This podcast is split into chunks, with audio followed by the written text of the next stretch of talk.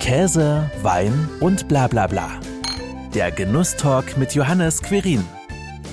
Es kann tatsächlich passieren, dass jemand was ganz anderes schmeckt. Wichtig ist nur, dass er was schmeckt. Heute unterhalte ich mich zum Thema Genuss hat viele Seiten mit Julia Graf vom Hedege Verlag. Nach klassischer Ausbildung zur Verlagskauffrau, Anstellung als Redakteurin und folgender Selbstständigkeit leitet Julia Graf heute gemeinsam mit ihrer Schwester Simone als Verlegerin in vierter Generation den Hedege Verlag. Herzlich willkommen, liebe Julia. Ich freue mich, dass du dir nach unserem spontanen Talk bei Clubhouse heute Zeit genommen hast bei der Premierenausgabe des Genusstalks mit dabei zu sein. Ja, herzlichen Dank auch hier nochmal äh, für die Einladung und äh, dieses Mal quasi ohne Direktzuhörerinnen, aber ich bin mir sicher, wir werden trotzdem wieder die Stunde mindestens füllen, um uns über Genuss und äh, alles, was dazugehört, zu unterhalten. Bevor wir starten, vielleicht noch ein Satz zum Wein im Glas, beziehungsweise was vielleicht auch nachher im Glas ist. Ich weiß, wir haben beide, wir haben uns ja schon vorher unterhalten, beide jetzt im Moment noch was anderes im Glas, aber es kommt etwas später ja. auch noch ein gutes Tröpfchen äh, mit äh, dazu. Ähm, den habe ich dir ja auch schon vorher zukommen lassen. Und wir haben natürlich auch einen Käse oder mehrere Käse vielleicht sogar auf dem Teller. Und was ich ganz toll finde, du hattest ähm, mir ja auch Schokolade zukommen lassen. Aber dazu erzählen wir auch nachher noch mehr. Jedenfalls vom Wein vielleicht mal schon mal einen kurzen Ausblick. Im Moment habe ich, weil es ja die Premiere-Folge ist, einen Sekt ähm, vom ähm, Weingut von Buhl im Glas und zwar einen Rosé Brüt. Und ähm, vielleicht, was hast du denn, Julia? Du hast ja bestimmt auch was Leckeres. Ich habe tatsächlich, ja, ich habe ähm, äh, wieder, damit keiner durcheinander kommt, immer noch die Kesselliebe äh, im Glas und zwar einen äh, Rivane von der Stuttgarter Weinsteige. Hier ganz regional. Äh, die habe ich äh, für mich ganz, ganz neu entdeckt vor kurzem. Ähm, und äh, das ist, ich finde das Etikett total schön mit diesem Feuerseepferdle drauf. Das ist einfach total süß gemacht. Aber auch der Inhalt der Flasche ist wirklich gut. Also die Rivana, den finde ich jetzt als fruchtigen Einstieg auch ganz passend zu dem Süßwein. Deswegen habe ich den wieder im Glas. Und sag jetzt mal Prost. Ich, ich, genau, ich stoße jetzt mit meinem ne? Wasserglas einfach für dich an. Dann lass es dir schmecken. Und äh, dann es auch gleich los. Tu dir auch. Als erstes würde mich natürlich mal interessieren, wie sieht denn so ein durchschnittlicher Tag als Verlegerin aus? Es gibt keinen durchschnittlichen Tag. Es gibt, also es ist tatsächlich so, dass äh, wir ja als Familienunternehmen und als kleines Unternehmen alle Aufgaben beackern jeden Tag, die ebenso anfallen. Und manchmal gibt es mehr Bestellungen, manchmal gibt es mehr Anrufe von Autorinnen oder Autoren, manchmal gibt es Termine mit Fotografen, manchmal gibt es auch Shootings, manchmal müssen wir Lizenzverhandlungen führen, manchmal müssen wir mit Druckern uns unterhalten, also alles, was eben zur Buchherstellung zum Verlegen dazugehört. Und abends äh, gibt es dann eben noch so genüssliche Veranstaltungen wie diese hier äh, oder vielleicht auch in anderem Rahmen äh, tatsächlich ist es natürlich im Moment während der Lockdown-Phase etwas schwieriger, vor Ort Veranstaltungen zu machen, aber wir haben im letzten Jahr schon begonnen, ähm, Kochkurse anzubieten, beispielsweise in ähm, Kooperation mit jemand. Und ich habe tatsächlich jetzt die erste Anfrage für eine Online-Veranstaltung im Mai bekommen, die wir mit einem, ich würde auch sagen, Feinkostgeschäft hier in der Nähe veranstalten. Also es ist ein, äh, es gibt keinen durchschnittlichen Tag.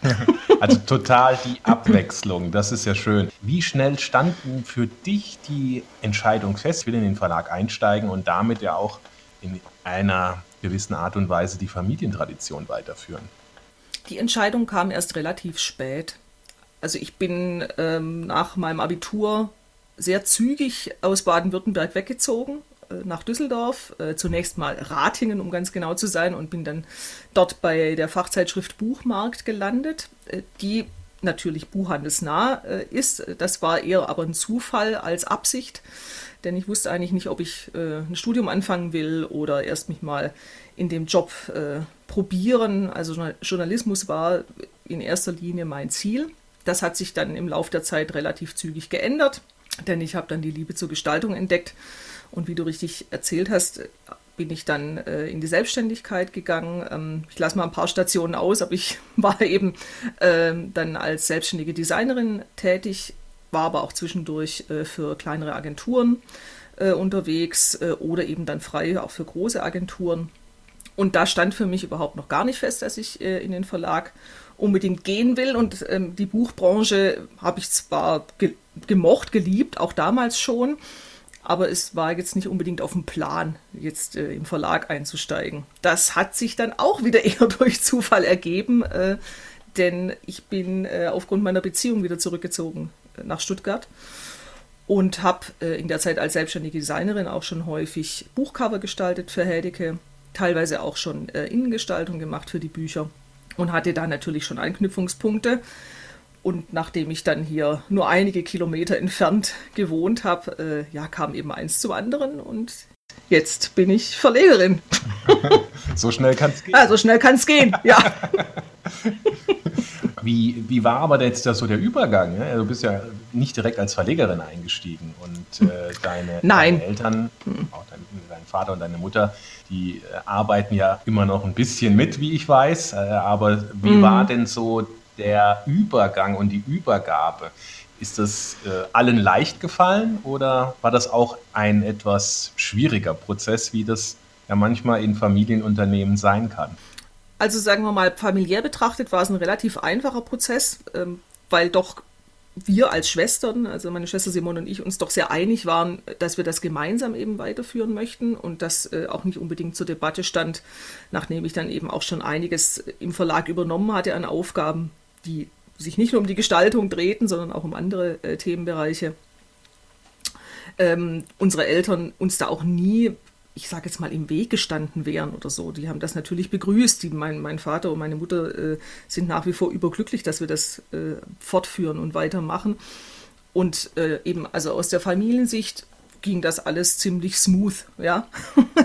ähm, was natürlich nicht ganz so ohne weiteres und schnell klappt. Äh, da werden sich vielleicht manche wundern, aber es ist tatsächlich äh, in der Verlagsbranche eben nicht ganz so einfach, ähm, auch ein Konzept vorzulegen, wo dann die Banken sagen, ja klar, wir machen alles mit euch mit. Also was tatsächlich etwas länger dauert und äh, teilweise immer noch andauert ist eben dann die Nachfolge auf der ja also wirtschaftlichen Seite ähm, dass die auch tatsächlich äh, in trockenen Tüchern ist und, und so eben umgesetzt werden kann, wie wir uns das vorstellen, damit das Unternehmen auch künftig eben auf sicheren Füßen stehen kann. Das ist eher das, äh, also alles, was dieses typische Behördendings, ja, also alles, was irgendwie mit Papieren zu tun hat und neue äh, Konten oder äh, irgendwelche, ja, Abwicklungen, was eben das Geschäftliche angeht, das ist eher das, was äh, lange dauert und was tatsächlich ähm, als Prozess aber auch notwendig ist. Weil natürlich äh, sich einiges mit der Zeit in so einem Familienunternehmen vielleicht auch eingeschlichen hat. Ähm, so nach dem Motto, das hat man immer schon so gemacht.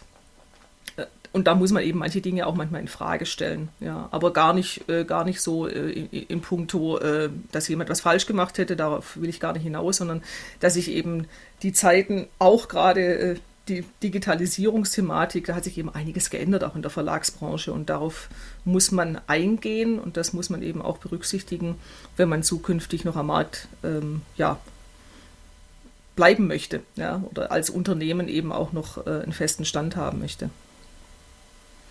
Ist nicht ganz so easy. Also gerade als kleines Unternehmen, ne? also das ist dann schon eine Herausforderung. Ja, das, das denke ich mir. Und äh, wenn man euch so ein bisschen äh, verfolgt, sieht man ja auch, äh, wie ihr ähm, euch so Schritt für Schritt äh, verändert. Und ähm, ich fand es auch äh, sehr spannend zu lesen, wie ihr euch auch selbst beschreibt. Deine Schwester und du äh, seht euch ja selbst mehr als Genussvermittlerinnen, anstatt nur als Kochbuchverlegerinnen. Und äh, das fand ich schon so eine interessante Bezeichnung. Was unterscheidet denn dann eine Genussvermittlerin von einer Kochbuchverlegerin? Na, dass ich eben nicht mehr auf das Medium Buch alleine mich beziehe.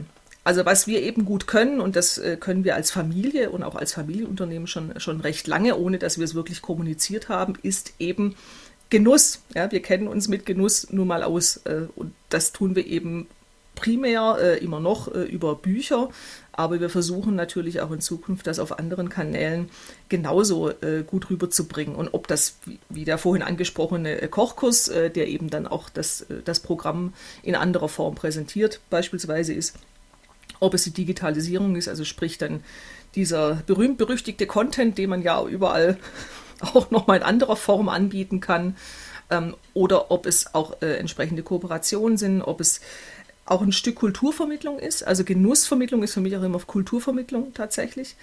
Denn äh, ich finde, und das so sieht es meine Schwester auch, beim Essen kommen die Menschen zusammen.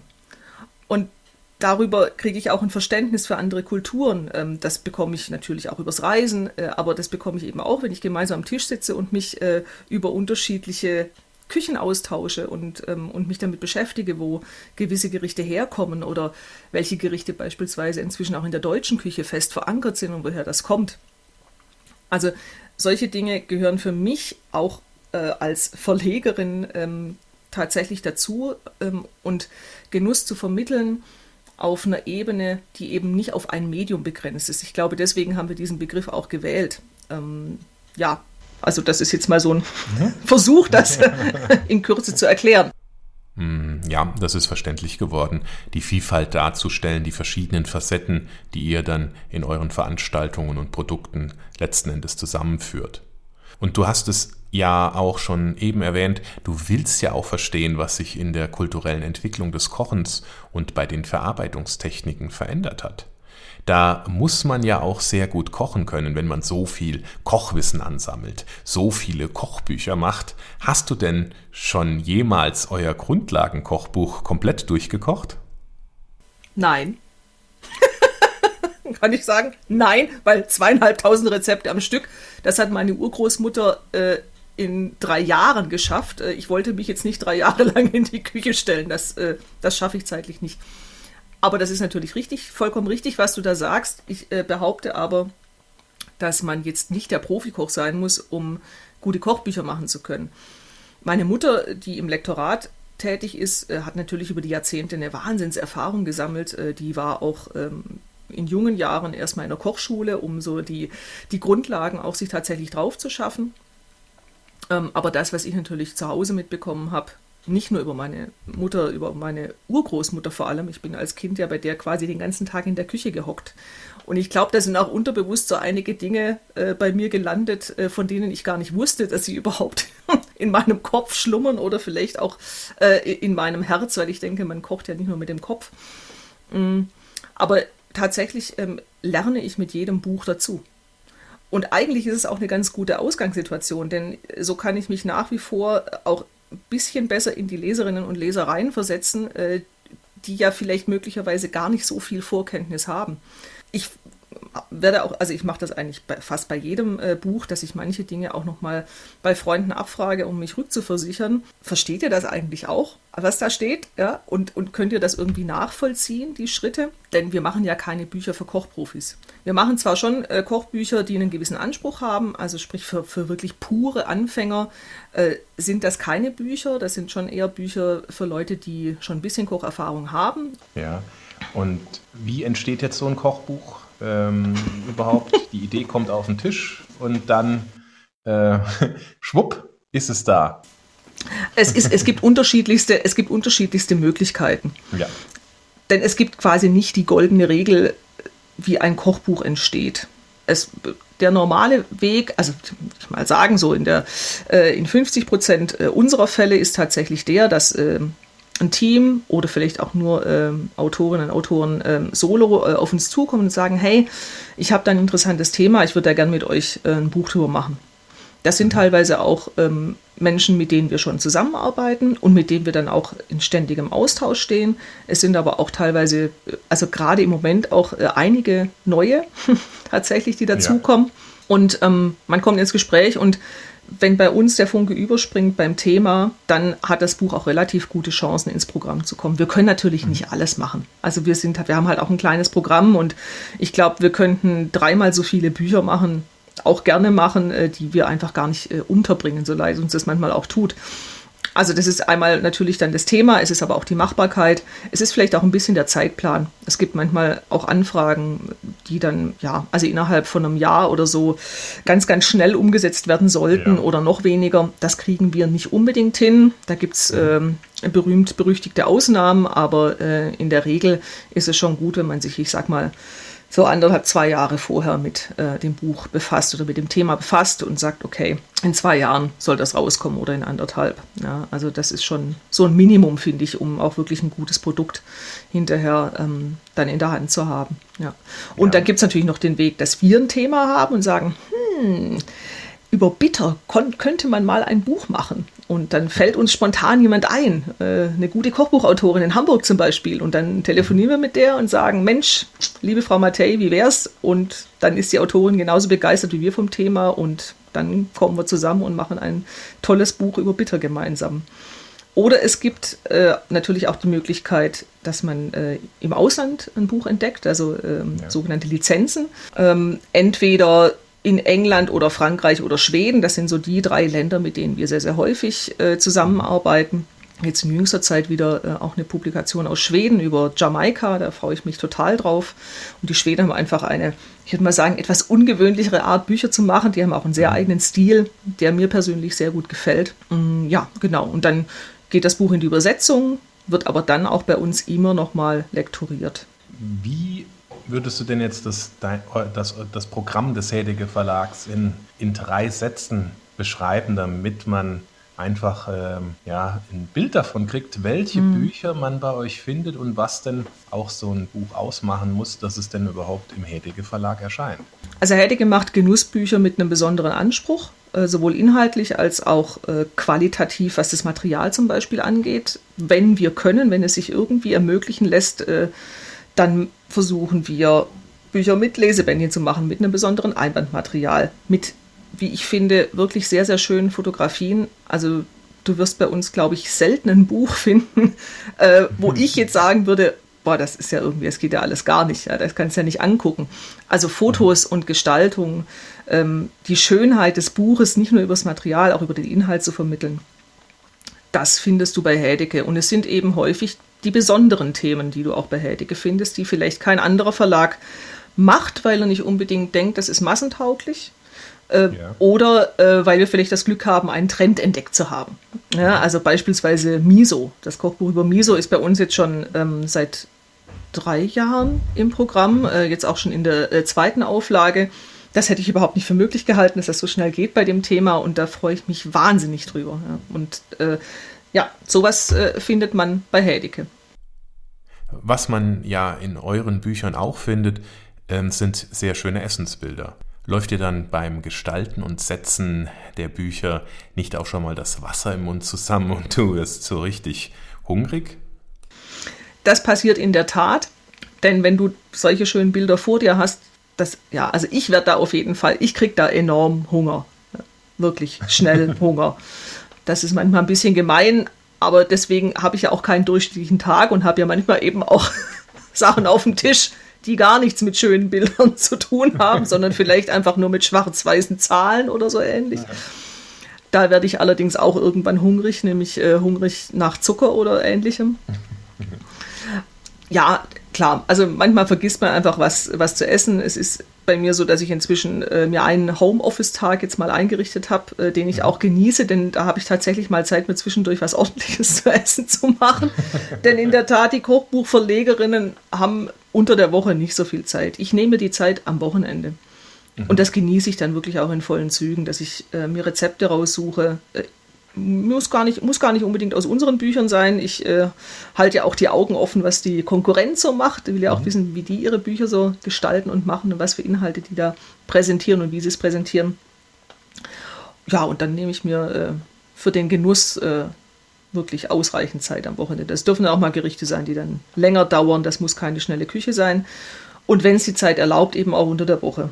Und dann halt möglichst möglichst gesund, möglichst äh, auch äh, frisch. Äh, also ich ähm, bin im Gegensatz zu meiner frühen Anfangszeit bei Buchmarkt ganz fast äh, weg vom Convenience Food.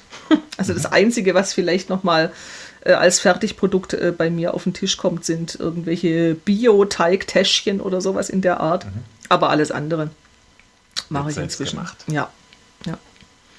Weiß ich, was drin ist. Ja, das stimmt, das stimmt. Das ist ja auch immer wichtig zu wissen, was eigentlich da im, im Essen drin ist. Ähm, man sieht es ja nachher auch auf dem Foto nicht unbedingt, was, was da im Gericht drin ist. Wie aufwendig ist es denn? Ich war mir gerade nicht sicher. Ich war mir gerade nicht sicher, auf was du abzielst, wenn du meinst, man sieht es auf dem Foto ja nicht unbedingt, wie du dich ernährt hast, aber. Nein, nein, nein, nein, nein, nein. Du wolltest auf das, du wolltest auf das Food-Foto hinaus. Okay. Genau, aufs Food-Foto. Die Kurve habe ich jetzt gerade noch haarscharf gekriegt. Aufs Food-Foto wollte ich raus. Wie viel Aufwand steckt da drin, bis das so aussieht, wie es aussehen soll? Dass es Lust macht. Also da muss ich sagen, lassen wir den äh, Fotografinnen und Fotografen möglichst freie Hand. Äh, mhm. Es gibt ein paar Dinge, auf die wir vielleicht dann Wert legen und sagen, das möchten wir auf jeden Fall sehen auf dem Bild. Äh, diese Details sind uns wichtig. Mhm. Die meisten äh, überlassen wir jetzt nicht ihrem Schicksal, aber überlassen wir eben ihrer Kreativität. Ja. Denn dadurch entsteht oftmals viel Gutes und Neues, was sonst nicht entstanden wäre. Also wenn ich vorher mhm. irgendwie, und das weiß ich natürlich als Gestalterin relativ genau, wenn ich vorher so einen engen Kasten habe und so und so einen Rahmen bekomme, in dem ich mich nur bewegen darf, dann wage ich ja gar nicht darüber hinaus zu springen. Und wenn ich aber so eine, ich nenne es jetzt mal Freifläche habe, auf der ich mich bewegen kann und überlegen kann, hey, das wäre doch irgendwie eine ganz coole Idee, das vielleicht so aufzubauen. Klar mhm. sprechen wir uns ab, äh, und äh, je nachdem, äh, wie zum Beispiel auch mein gestalterisches Konzept ist, gibt es natürlich auch vielleicht die Ideen von farblichen Vorgaben, von Hintergründen oder so, die dann eben gut passen aufs Gesamtkonzept. Aber wir versuchen da aus gutem Grund da so möglichst viel Freiraum wie möglich zu lassen. Aber immer mit der Prämisse auch zu sagen, es, es sollten Bilder sein, die keinen erschrecken, so nach dem Motto, oh Gott, das kriege ich ja nie hin, sondern sie sollten wirklich nah, äh, was heißt nah am Rezept, ist völlig falsch, es soll das Rezept abgebildet werden. Ja. Also das heißt, die kochen wirklich, das ist für uns also auch nochmal eine weitere Instanz, mhm. um das Rezept zu prüfen, denn es wird wirklich genau so nachgekocht und dann auf den Teller gebracht. Es gibt mhm. Fotografinnen oder Fotografen, die können das äh, sehr gut selbst. Äh, es gibt mhm. auch einige, die holen sich Hilfe von Foodstylisten. Mhm. Äh, und ich hatte das Glück, im äh, letzten Jahr das zusammen mit einem Team machen zu können. Das war die absolute Krönung. Das war ein wirklich, also ich werde ich auch echt nicht vergessen. Ich durfte zu denen ins Studio. Wir haben das ähm, unter allen Hygienevorschriften äh, damals, äh, das war schon zur Lockdown-Phase, aber man durfte ja. sich ja beruflich noch treffen. Wir hatten also alle brav unsere Masken auf und so weiter und ähm, haben dann zusammen im Studio äh, dieses Buch erschaffen. Ich kann es gar nicht anders sagen. Also die Autorin war dabei und hat gekocht. Ich habe äh, mit ihr gekocht. Dann äh, durfte ich die Teller anrichten. Und äh, dann habe ich das gemeinsam mit den, mit den Fotografen abgesprochen. Und dann kam hinterher ein fertiges Bild raus, wo mhm. das ganze Team beteiligt ist. Und dann siehst du dieses Bild und denkst so, boah, ja, genau so habe ich es mir vorgestellt. Und das ist einfach, das ist ein, das ist ein tolles Gefühl und ich glaube, das funktioniert oder kann, glaube ich, nur passieren, wenn es eben diesen, diese Art von Freiraum auch gibt für den Künstler ja. und für die unterschiedlichen künstlerischen Anteile. Es gibt ja auch Autoren, ähm, die haben eine relativ klare Vorstellungen, eine re relativ klare Vorstellung, weil sie vielleicht auch aus einer Ecke kommen, äh, die viel mit Visuellem zu tun hat. Ja. Da versuchen wir drauf einzugehen, aber letztendlich ist es halt wichtig, dass hinterher das Gesamtkunstwerk des Buches dann eben auch äh, wirklich so ausschaut, wie sich alle Akteure vorstellen. Denn das ist das Einzige, aber es ist einfach ein, ein großer, ähm, ein großer Punkt bei uns, dass wir eben damit äh, das ein bisschen kompensieren können, dass wir keine Starhonorare zahlen können, ja, sondern halt sagen, hey, unser Ziel ist es hinterher, ein, ein Produkt rauszubekommen, wo wir alle drauf gucken, alle reinblättern und sagen, genau das wollten wir genau so haben. Und als Krönung ist es natürlich ganz toll, wenn man dann auch noch ausgezeichnet wird. Und mhm. ich nenne jetzt mal so ein paar 2019 Gewinner des Deutschen Verlagspreises, 2019 Gourmet World Cook Award als bester europäischer Kochbuchverlag und eure Bücher die ihr veröffentlicht, werdet ja, werden ja auch regelmäßig mit äh, Gold- und Silbermedaillen und so weiter ausgezeichnet. Mhm. Ähm, ist das mehr Ruhm und Ehre oder macht sich das auch irgendwie bemerkbar, diese ganze Titelsammelei? Es ist natürlich so, dass äh, solche internationalen Preise nicht nur fürs Renommee sehr hilfreich sind, sondern auch äh, als Seelenbalsam sehr gut sind. Denn man, man arbeitet ja gerade, wenn man in so einem kleinen Team arbeitet, ist es ja auch ein bisschen so eine Blackbox. Ja? Du kriegst natürlich auch mal äh, Rückmeldungen von den, von den Leserinnen und Lesern, ganz klar, ob die die Bücher mhm. gut finden oder nicht so gut finden. Meistens kriegt man ja eher dann Rückmeldungen, wenn man was nicht so gut gemacht hat. Das ist auch ja. im Natur der Menschen, das ist halt so verankert, äh, geht mir ja ähnlich, auch mit anderen, äh, anderen Dingen. Und wenn man dann so einen Preis kriegt, dann weiß man auch wieder, wofür man irgendwie nachts lange mal am Rechner saß oder, äh, oder sich irgendwie äh, überlegt hat, wie man das denn jetzt noch stemmen kann. Und gerade der, also ja, diese internationale Auszeichnung vom äh, World äh, Cookbook Award, das war schon ein Wahnsinnsding. Da hätten wir mhm. im Leben nicht mit gerechnet. Und der nächste Knaller war dann einfach Spitzenpreisträger beim Deutschen Verlagspreis zu sein, der da das erste Mal verliehen wurde. Und ich, ich werde, erstens mal werde ich diesen Moment im Leben nicht vergessen, wie wir auf der Buchmesse in dieser, in dem Zelt saßen mhm. und ich wirklich ne, neben meiner Schwester und ähm, neben meiner lieben äh, Cousine Jessie saß mhm. und wir uns immer angeguckt haben, und haben die uns vergessen? Weil das kommen natürlich erstmal, es kamen eben alle, es waren insgesamt 60 äh, über 60 ausgezeichnete Verlage Mhm. Und die werden dann eben in so Gruppen vorgestellt. Und dann kommen die Logos und dann kommt noch eine Runde und noch eine Runde und noch eine Runde. Und du denkst, eigentlich müssten wir doch jetzt dabei sein. Und ich saß da schon und dachte, sag mal, habe ich irgendwie, haben die meine Mail mit dem Logo nicht gekriegt oder so? Ja? Also es war schon etwas surreal. Und, äh, und als wir dann quasi nach der letzten Runde nicht dran, noch immer nicht dran waren, haben uns angeguckt, das, das es ja wohl nicht. Und ja, also, und wenn du dann da sitzt und einfach nicht mehr weißt, wohin mit dir und eigentlich äh, nur noch heulen und brüllen und alles könntest. Also das ist einfach, sowas vergisst man nicht. Mhm. Und ich gehe auch jeden Morgen noch an dieser Urkunde vorbei ähm, und denke so, okay, du hast also, wir haben also hier diesen Verlagspreis gewonnen und es ist immer noch unwirklich, tatsächlich. Ähm, ja, und äh, Auszeichnungen für Bücher ist natürlich eine, ach ja, also ich freue mich vor allem dann immer für die Autorinnen, Autoren sehr und für die, für die Fotografen, für das ganze Team, dass eben denen auch gezeigt wird, dass ihre Idee wirklich gut ist und dass sie eben auch von anderen gewertschätzt wird. Äh, jetzt nicht nur vom Verlag, sondern äh, auch tatsächlich äh, eben auch von einem, äh, von einem Podium an, an Menschen, die wirklich was davon verstehen und, ja. Äh, und die dann eben dem Buch auch eine Medaille verleihen. Das ist einfach ganz, ganz toll und ich weiß ja auch, wie die Autorinnen äh, oder Autoren reagieren, wenn dann, ähm, wenn wir dann durchgeben, hey und so, und die Medaille hast du gekriegt. Und ja, also ich, es war es ist immer wieder ein schönes Erlebnis, das mitzuteilen, auch, also der, der, der Glücksüberbringer zu sein. Mhm. Und, äh, und es ist auch ein besonderes Erlebnis, gerade wenn man Projekte einfach sehr eng miteinander ähm, auch äh, hinbekommen hat. Also gerade, ja, ich muss es leider nochmal anführen, aber das, das Miso-Buch oder auch bei Tofu, das jetzt auch mhm. wirklich mit Preisen, äh, Auszeichnungen überschüttet worden ist. Ich freue mich so sehr für, für die Claudia Zaltenbach und ähm, ja, und, und das ist, da ist die Freude einfach auf beiden Seiten und das ist wirklich eine, eine ganz tolle Erfahrung, die man da auch als Verlag machen kann.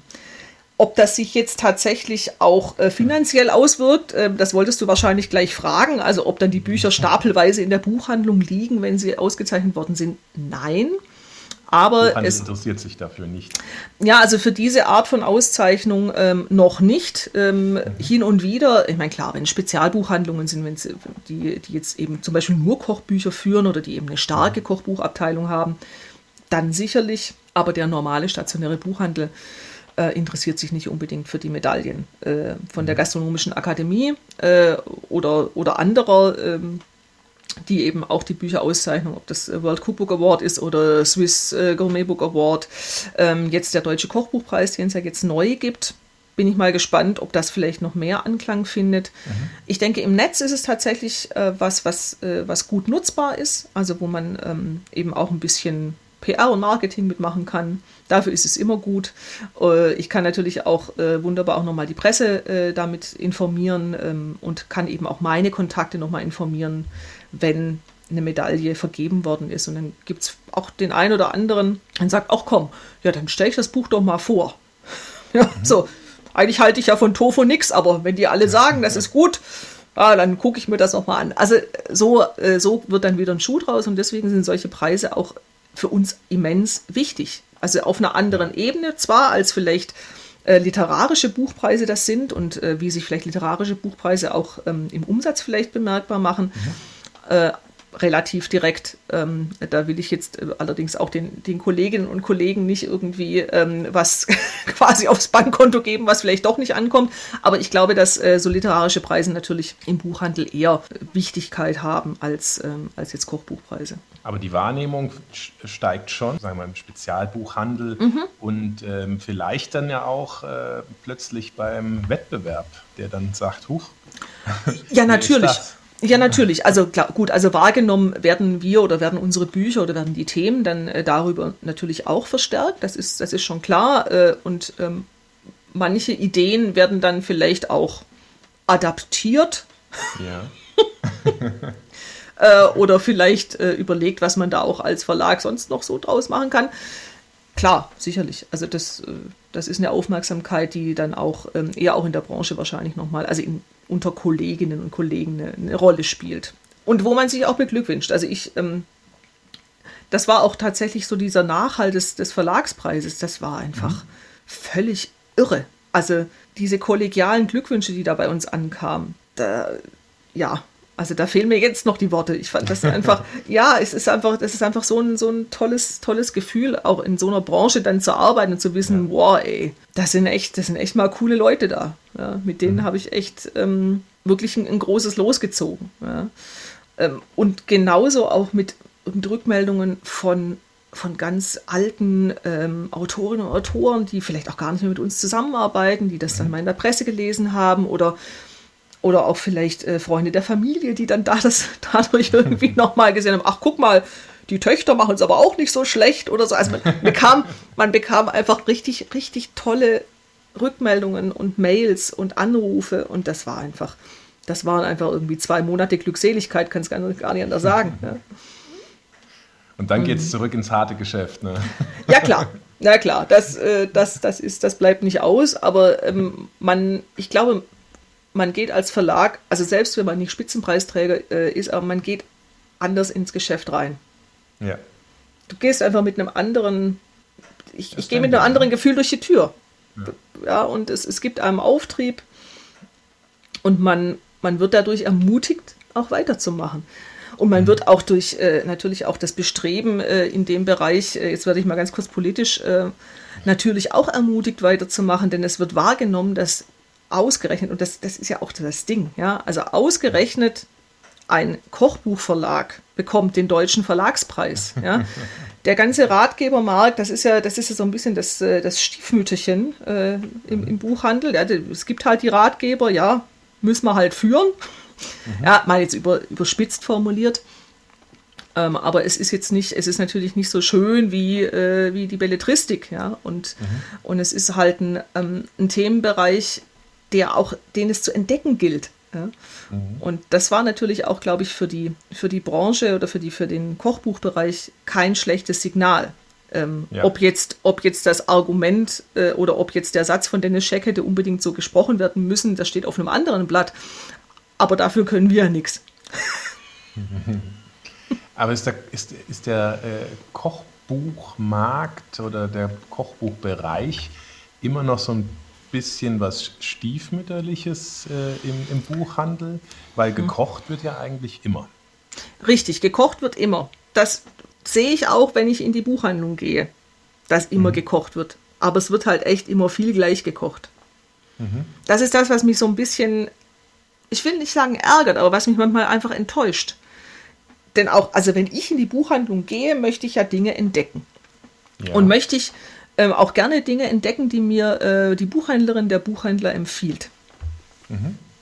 Und da entdecke ich in der Belletristik und auch bei, ähm, bei unabhängigen Verlagen viel Neues, viel Schönes. Und dann gucke ich in die Kochbuchabteilung. Ich möchte ja auch andere Kochbücher entdecken. Ja? Mhm.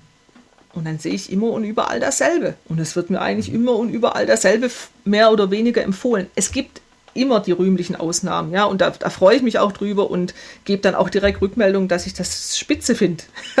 dass sie sich so toll mit dem, mit dem Bereich hier auskennen und dass sie da auch Lust drauf haben. Und klar findet da auch eine Veränderung statt, glaube ich, ja. Also weil, weil natürlich auch die Kundschaft entsprechend jetzt auch eine Veränderung braucht, denn sie sind ja jetzt grundversorgt. Ne? Also nach dieser Lockdown-Phase würde ich mal behaupten, dass es äh, deutlich mehr Grundkochbücher äh, in, den, ähm, in den Familien gibt oder in den Haushalten gibt als noch vorher.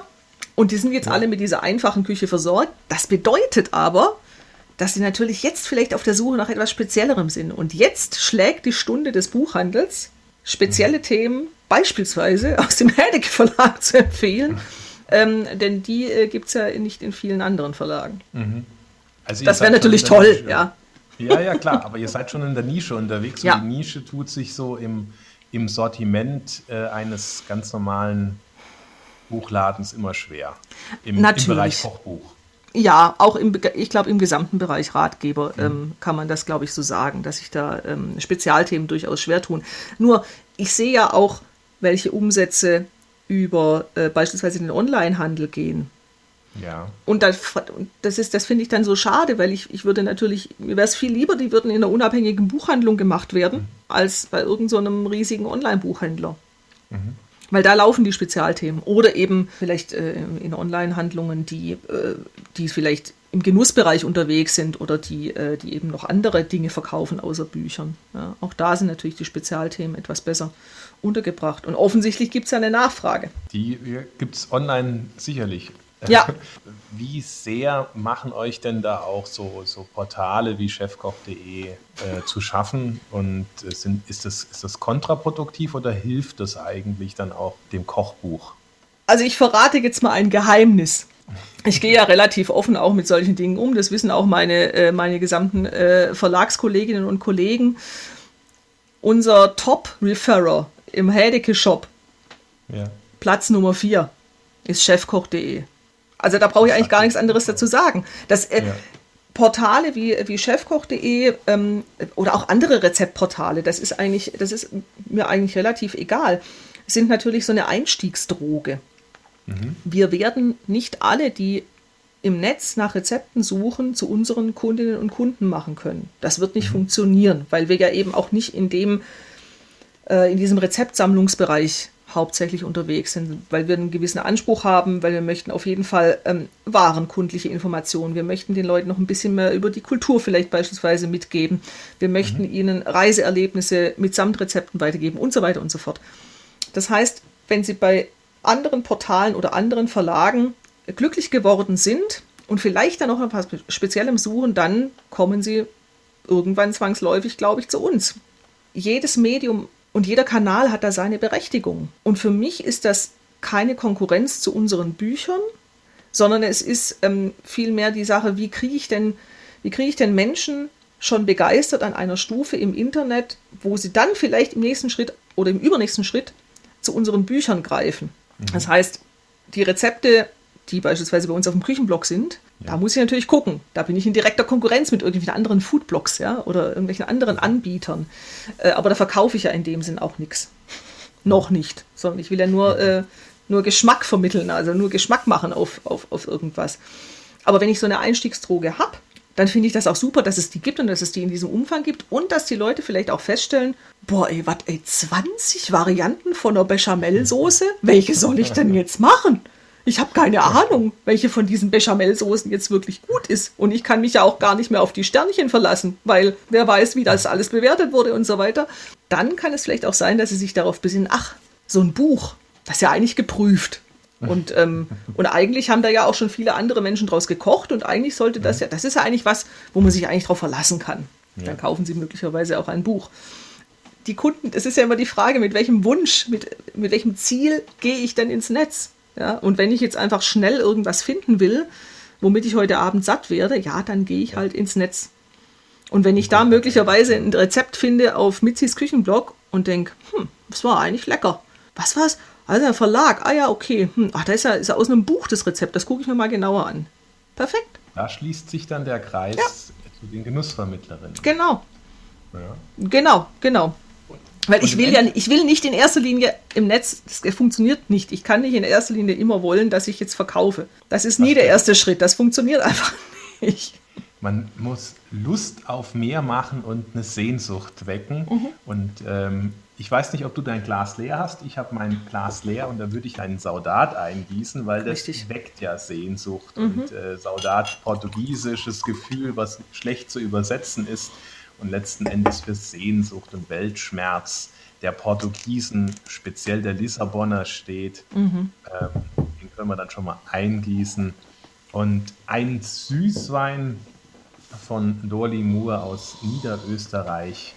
Ähm, er darf sich ja nicht Portwein nennen, mhm. weil er ja nicht in Porto entstanden ist, aber es ist ein österreichischer Süßwein, der nach Portweinart mit Füßen. Ein, ein, Pört, ein Pörtwein, ein, ein Pörtwein sozusagen, mit Ö. Genau, ein Pörtwein, genau.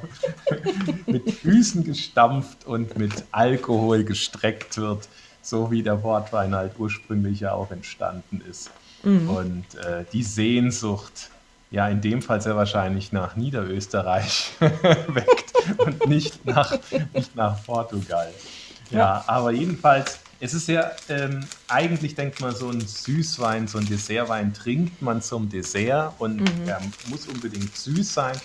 Aber in dem Fall empfiehlt äh, die, äh, die Dorli Moore auch tatsächlich eher ein Käsedessert. Aber oftmals ist ja mittlerweile so ein Käsegang auch so zum Übergang zum Dessert. Da mhm. finde ich es auch immer ganz schön, dass es dann sowas nochmal gibt. Aber ähm, natürlich reine Dessertgänge, die jetzt aus Käse bestehen, das ist eher unüblich. Und sie sagt halt schon ganz bewusst nicht zu süßem, sondern zu Käse oder zu Schokolade, die sehr äh, kräftig ist, äh, sehr mhm. natürlich ist und keinen zusätzlichen Zucker hat. Und ähm, wir haben ja beides hier auf genau. dem Teller. Du hast mich ja äh, freundlicherweise mit, äh, ja gut, man könnte sagen im Gegenzug.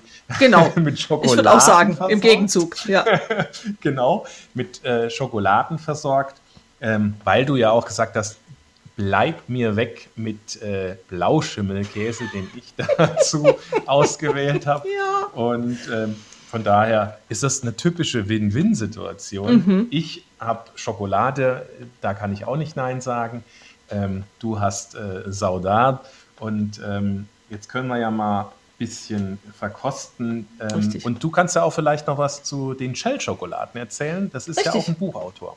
Exakt. Der Eberhard Schell ist äh, ein Autor von uns. Der hat, äh, wie es der Zufall so will, ein Buch über Schokolade und Wein bei uns verfasst.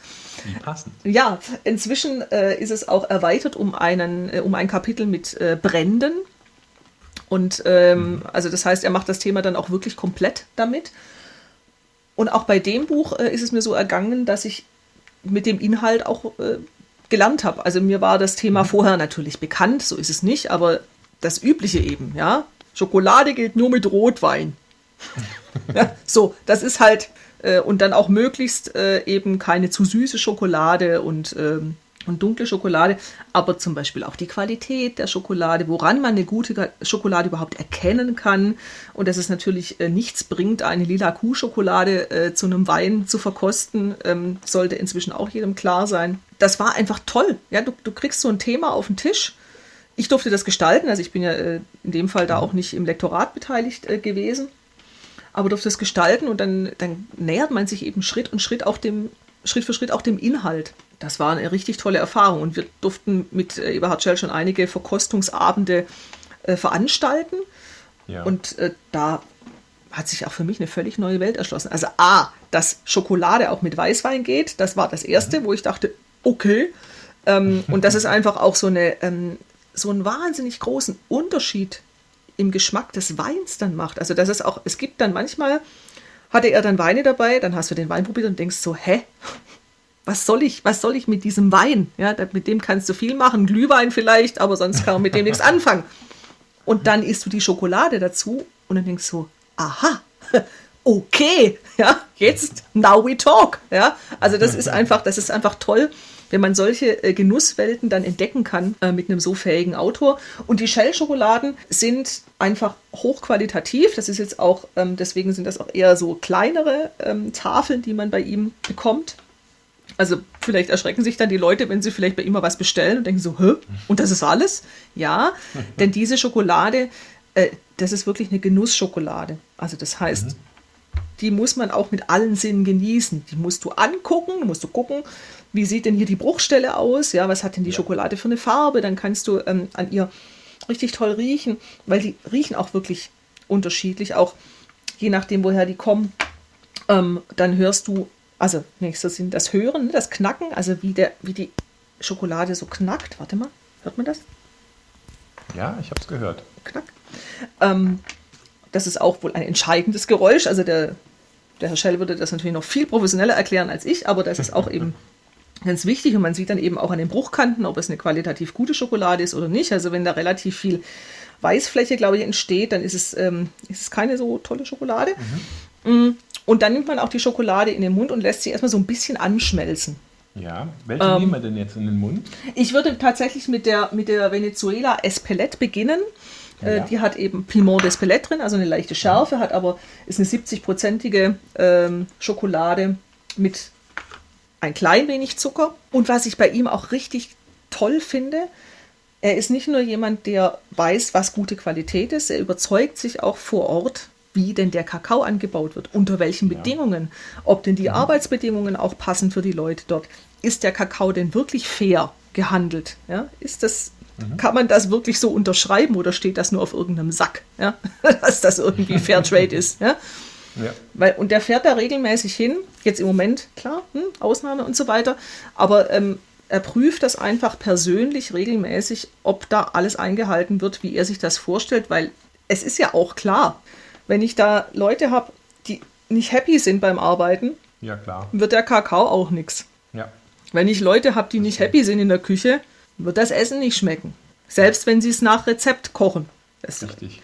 Das ist, das ist für mich auch immer so erstaunlich. Also du, du gibst den unterschiedlichen, also wenn, wenn ich jetzt mal an einem Rezept, wenn ich das, glaube ich, Probe essen würde, bei mhm. fünf unterschiedlichen Menschen, es wird immer, immer unterschiedlich schmecken. Immer. Mhm obwohl es dieselbe Grundlage ist, denn jeder hat noch so eine Nuance, die er da mit reinbringt. Das, das finde ich einfach, das finde ich auch das Spannende am Kochen, ehrlich gesagt.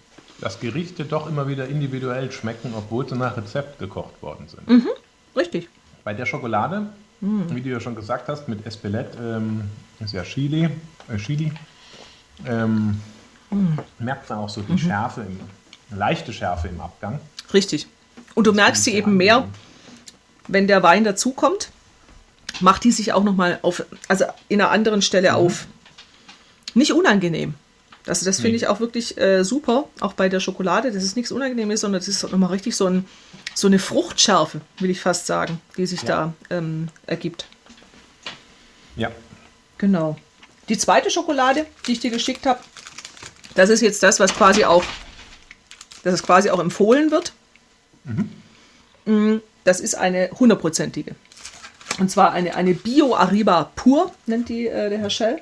100% Kakao aus Ecuador. Ecuador. Und ähm, die wird von ihm auch empfohlen zu Dessertwein. Eben auch zum Beispiel zu Portwein, muss ich Ihnen dann zu sagen. Portwein. Er muss auch nächstes Mal Port, Portwein draufschreiben. Auch hier. Lass mal die mal ein bisschen anschmelzen im Mund. Mhm. Da merkt man natürlich schon, dass das 100% pur ist. Mhm. Mhm. Und hat so eine Bitternote halt schon mal gleich im Mund. Genau. Und es ist aber, aber und das finde ich bei der, angenehm. Ja, das finde ich bei der hundertprozentigen bei ihm auch so toll, weil es gibt ja manchmal so 100% Schokoladen, da denkst du, puh, da ist aber jetzt hier Staubwüste im Mund. Mhm. Das passiert bei der aber nicht. Das ist der Qualitätsunterschied. Und es gibt, wenn man dann einen Schluck Wein nimmt, gibt es nochmal so eine ganz andere Geschmacksrichtung. Da kommt auch vom Wein her nochmal mhm. mehr die Frucht raus, die ja bei einem Portwein zwar schon vorhanden ist, aber ja natürlich etwas ähm, im Hintergrund steht, sage ich mal. Ja, also es wird bäriger, finde ich, dadurch.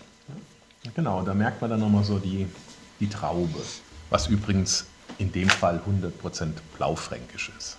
Richtig, 100% zu 100%. Zu 100% zu 100%. Und übrigens, was ich auch hier nochmal gerne erwähnen möchte, wenn das ja. jemand zu Hause genau so mal nachtestet und dann denkt, was reden die da? Beere. Ich, ich schmecke da nichts mit Beere. Muss auch nicht sein. Es kann tatsächlich passieren, dass jemand was ganz anderes schmeckt. Mhm. Wichtig ist nur, dass er was schmeckt. ja, genau richtig.